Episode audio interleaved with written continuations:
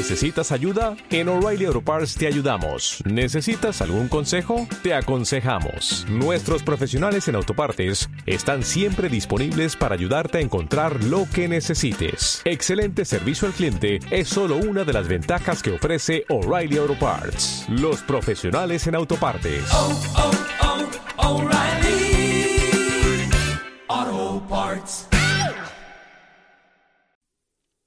La semana pasada a los suscritos al boletín de 21 días de productividad les envié un correo muy corto, pero que ha dado lugar a mucha interacción con ellos.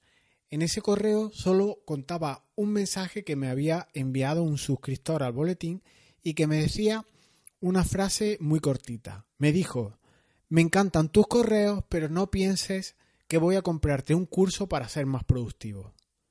Así solo se beneficiará mi jefe, que es, un, que es un gran hijo de ruta.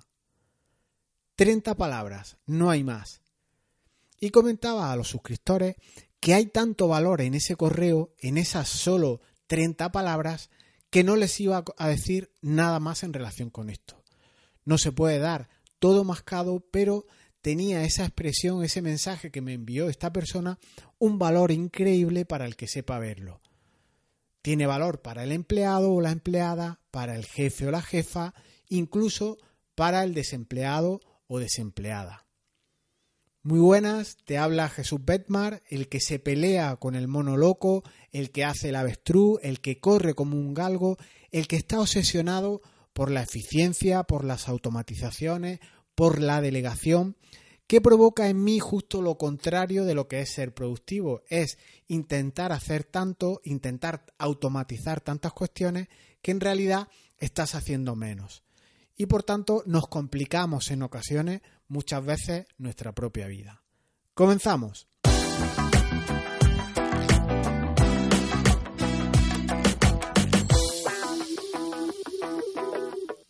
Voy a plantearte aquí una máxima eh, que es de cajón. Y es que el que quiere algo realmente lo consigue. Aunque requiera de un hábito, aunque requiera de un sacrificio que sea altamente costoso. Yo te voy a poner un ejemplo personal de hace bastantes años y para que te hagas una idea y que lo puedes eh, asimilar por comparación a cualquier cosa que tú hayas querido en tu infancia o estás persiguiendo ahora, para que veas cómo es cuestión de tenerlo claro. Yo hace algunos años ya quería a toda costa tener una moto. Desde siempre ha sido mi hobby el tema de las motos. Desde que tenía eh, pocos años de edad, uno de los amigos míos del colegio tenía una moto, una, una Cota 365, una, una moto pequeñita con solo tres marchas, roja, con ruedas de tacos, preciosa, y desde siempre yo he tenido el sueño de, montar en una de, esas motos, de ir por el campo, de, disfrutarla, esa cosa que tienes clara, diáfana, que tú algún, algún, día la tendrás. Entonces, yo tenía tan claro ese objetivo, que quería ese bien material a toda costa, que eh, iba a poner todo lo que estu estuviera en mi mano, de mi parte, eh, por conseguirlo. ¿Y qué hice? Pues cuando tuve edad suficiente para trabajar, pues me fui un verano, eh, todo el verano, a trabajar en un cash de papelería, a descargar libros, a descargar pesadas cajas de, manuales, de libros de texto, desde las 7 de la mañana, algunos días incluso antes, hasta las 12 de la noche, que se cerraba este cash de papelería previo a que entraran los niños al colegio eh, y, había que hacer todo ese acopio durante los meses de verano de todos los materiales, material escolar, libros de texto, etcétera. Yo llegaba incluso a casa y a la hora de llegar, de, de, de cenar algo e intentar dormirte, no lograba ni dormirme. Tenía pesadillas por la noche descargando los pesados camiones de Anayas, de Santillana, de SM, de todas las editoriales que había y que hacía que llegara a casa incluso con heridas en los dedos. ¿Qué ocurrió? Pues que cayó la moto, cayó la moto en mis manos, no una, sino han ido sucediéndose en el tiempo distintas motos, de más pequeñas a más grandes, porque tenía claro, era uno de mis objetivos, eh, lograr este bien que es un caso material, pero aplica perfectamente a cualquier cuestión de la vida. Con la productividad, que es el tema que nos ocupa, pues ocurre algo parecido. Al que le preocupa realmente sacar su trabajo, pues hará lo que sea necesario para ganar en eficiencia.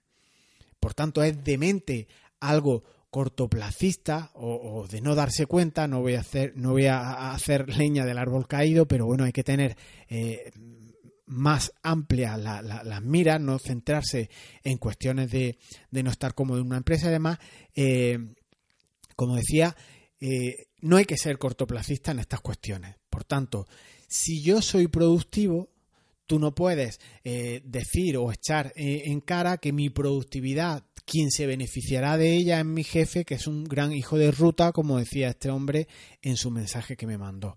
O como aquella chica que me mandó otro correo, y creo que en cierta manera también os lo, conté, diciendo que, trabajaban en una, en una startup, en una empresa de, nueva creación, y que no tenían dinero ni para formación, ni para regalarse eh, las cenas de Navidad, y no se atreve a gastarse 60 euros en una formación que igual le puede arreglar múltiples compromisos, carencias, olvidos, incluso darte foco en tu vida.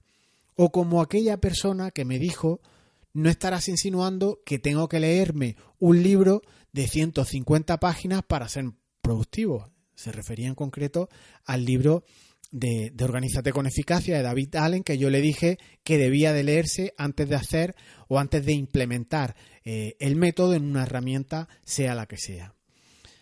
Y esto, señores, es como la, inversión en una vivienda. Si tú eh, en una capital de, las potentes, en un Madrid, en un Barcelona, en un Valencia, en donde quieras, buscas una vivienda muy, muy, muy barata, pues menos valor vas a recibir, estará más alejada, menos servicios, etcétera.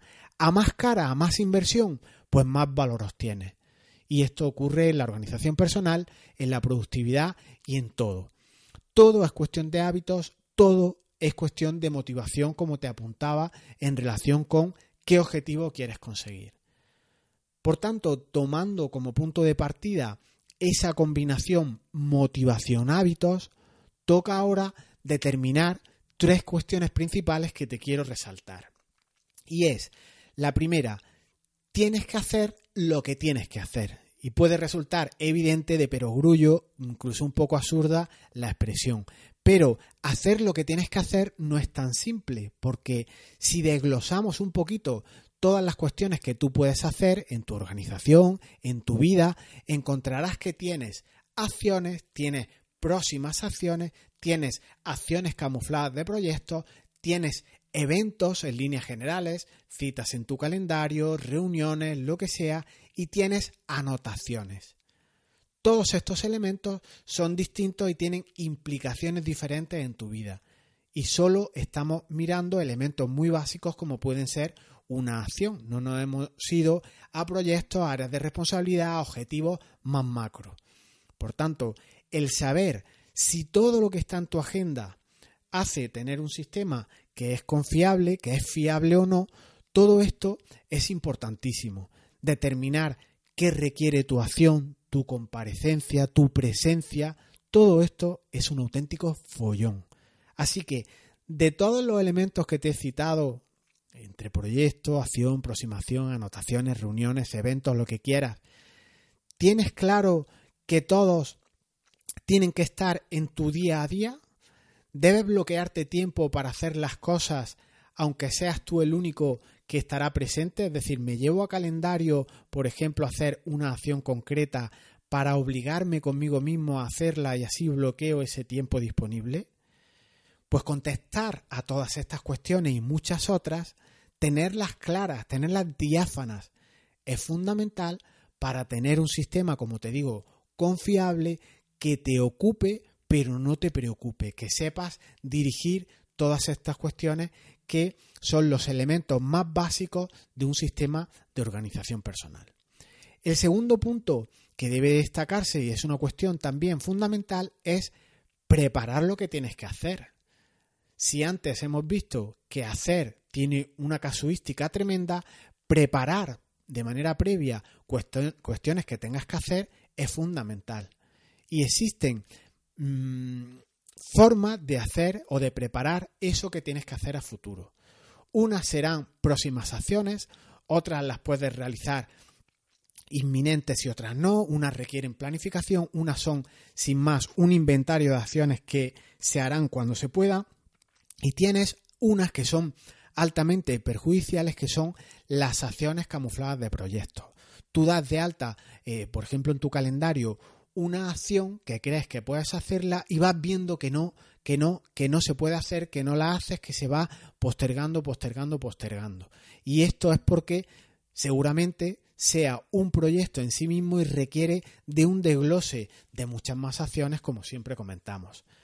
Y es una fuente tremenda de estrés saber que tienes algo que hacer y no haberlo desglosado, no haberlo procesado, no tener al menos una próxima acción que, te, que tengas que realizar y si no está descargado, no está despachado ese asunto, si no está gestionado debidamente, pues vuelve una y otra vez a tu cabeza. Estás rumiando siempre lo mismo.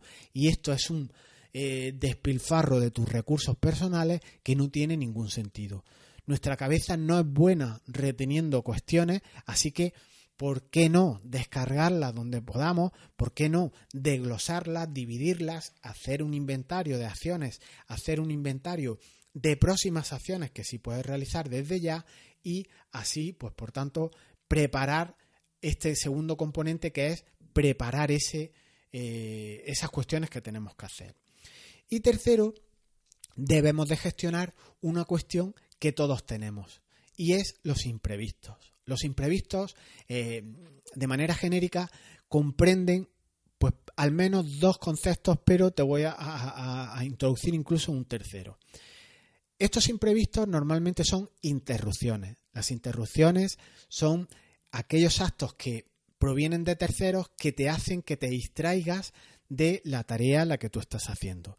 No solo existen interrupciones de terceros, de personas, de, socios, de compañeros, de tu familia, también existen de dispositivos y esto eh, cada vez es una cuestión que hay que mirar más pausadamente, desactivar lucecitas de teléfono, soniditos que no hacen más que distorsionarte tu realidad y hacerte desenfocar.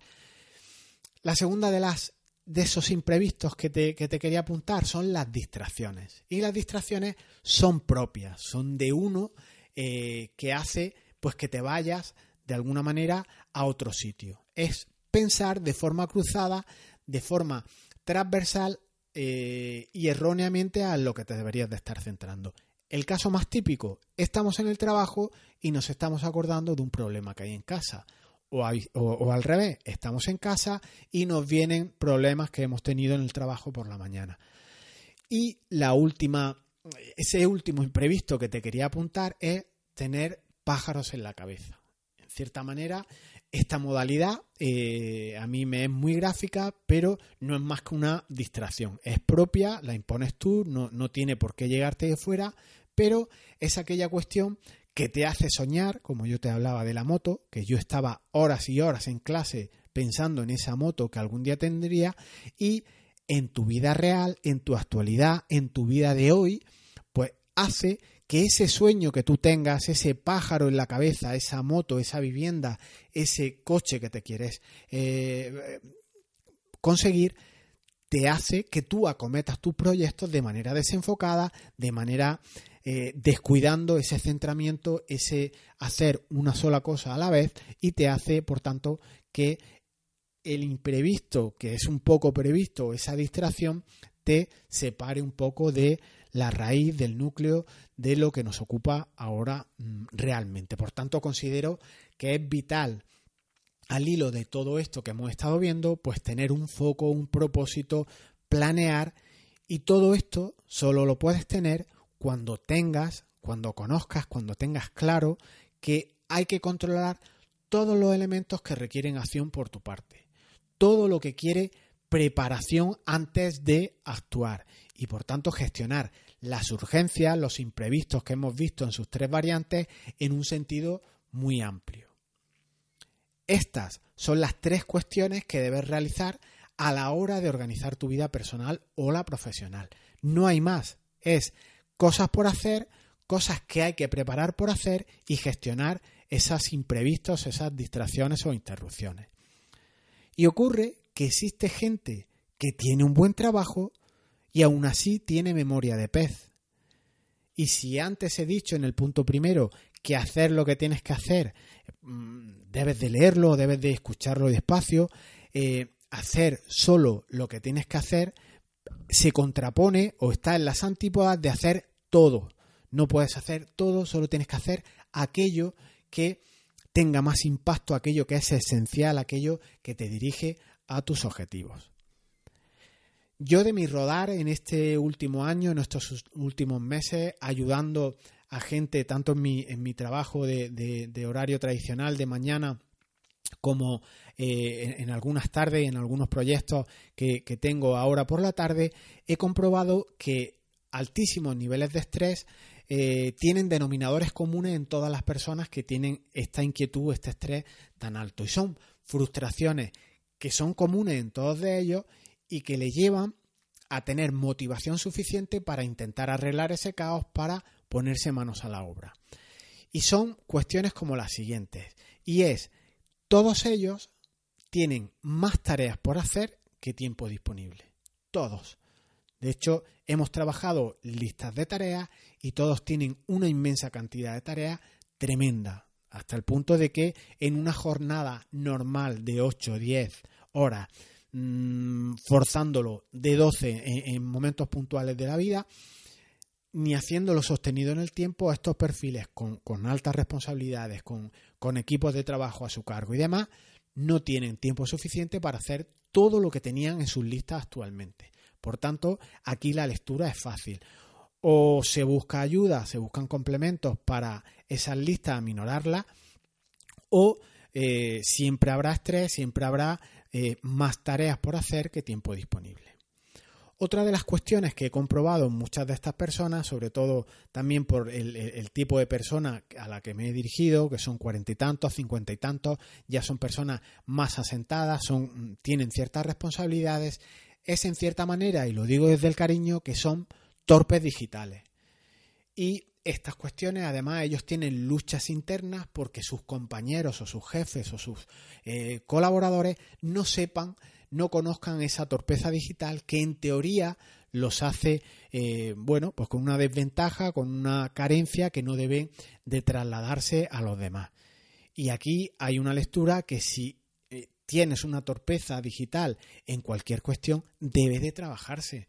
Si tú para preparar una clase, una reunión de un día, tardas dos horas en hacer esa sesión y luego te tiras dos o tres horas con un PowerPoint, que es muy gráfico el, tema de trabajar con PowerPoint, o mejoras tú la manera de hacer PowerPoint que te lleve menos rato, o externalizas esta cuestión para que la haga otro o la delegas a alguien que, se, que esté más cómodo en esta cuestión o simplemente te la quitas de un plumazo, eh, apagas el proyector, que no hace falta siempre el proyector, la gente empieza a desconectar ya de las PowerPoint, incluso esa luz de fondo, esos gráficos, pues hace que te vayas a por el sueño, que te vayas a por la moto o a otras cuestiones que mm, no avanzas en el sentido que se debe de avanzar.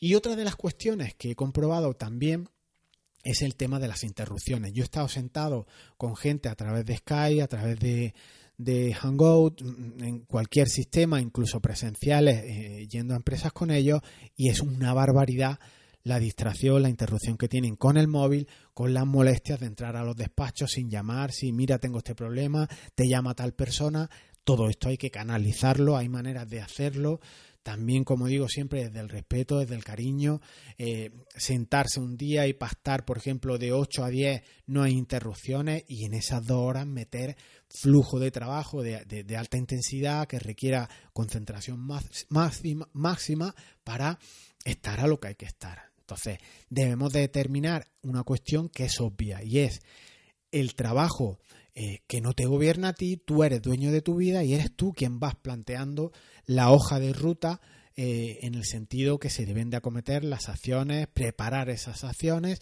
y gestionar las, eh, los imprevistos.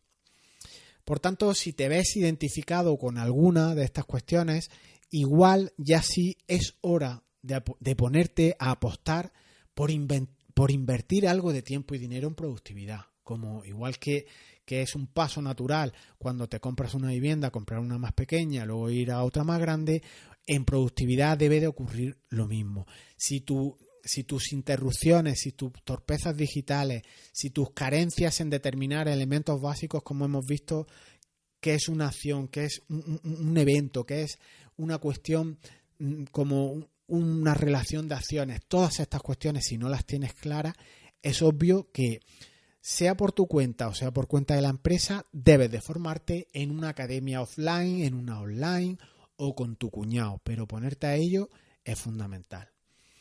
Y creo que son de las inversiones que mejor se recuperan. Eh, no requieren ningún riesgo, no requieren que te vayas a valores del IBEX, no requieren ninguna inversión eh, desbordada, porque creo que se recupera con, con luego a futuro. Y para ese cortoplacismo de alguno que he apuntado antes, yo leía un estudio en estos días de una empresa estrella en productividad, en organizaciones de centros y de equipos de trabajo. Eh, decía este informe que en España casi el 95% de los empleados están desmotivados o les gustaría cambiar o bien de trabajo o bien de jefe. Y la solución no está en no ser productivo para que no se beneficie tu jefe. Esto es cortoplacismo puro, como digo. Y si será, eh, en este caso será el jefe el que quiera ser más productivo, porque igual lo que él tiene es un equipo de personas enajenado, ausente, rumiando por los pasillos, cargando contra él a sus espaldas en vez de estar haciendo sus tareas. Y si él tiene que acudir a ser más productivo a técnicas de efectividad personal, igual lo que tiene es un grupo de personas, pero no un equipo de trabajo. Y tienen que hacer él lo que otros no hacen. Y eso es para darle una pensada, porque por más herramientas de productividad que tú te busques, no puedes suplir lo que harían dos, tres personas o más. Estas cosas son, como digo, para darle una vuelta y son de lo más coherente y de lo más sentido común que existe. GTD, que es mi metodología eh, estrella, requiere de una inversión muy seria, pero todas estas cuestiones te hace verlas luego una vez tienes capturado todo lo que ocupa tu vida, todas las áreas de responsabilidad que hay en tu vida y una vez que tienes un control y un foco de todo lo que hemos ido viendo. Y hasta aquí el audio de hoy sobre motivaciones, sobre asuntos productivos. Antes de acercarte a la productividad, a la organización personal, valora si realmente tienes un motivo para ser más productivo. Como todo en la vida, hay que centrarse en las tareas importantes, en las de alto impacto, las esenciales en tu vida. Y la efectividad personal no tiene por qué ser una de ellas. Tú tienes que valorar esta cuestión. Si no existe motivo ni existe motivación, no pierdas más el tiempo o sigue perdiéndolo si es lo que quieres, pero no en asuntos de productividad. Porque el hecho de que leas cuestiones sobre el tema, estés suscrito a blog, a tal vez a algún canal de Slack, entiendas los consejos, las ideas productivas que hay, las interiorices, las compartas con otros. Todo esto, si no lo pones manos a la obra, si no te manchas de barro en la trinchera, si no empiezas a andar y a rodar el camino, pues se queda en eso, en teoría, y no te lleva a ningún sitio. Espero que esta, este combo de motivación, de motivo, de hábito, te lleve a tener claro si merece la pena que apuestes, que inviertas por eh, temas de organización personal o crees que no merece la pena para que gane efectividad ese hijo de ruta que nos comentaba por ahí un amigo. Nos vemos la semana que viene. Hasta luego.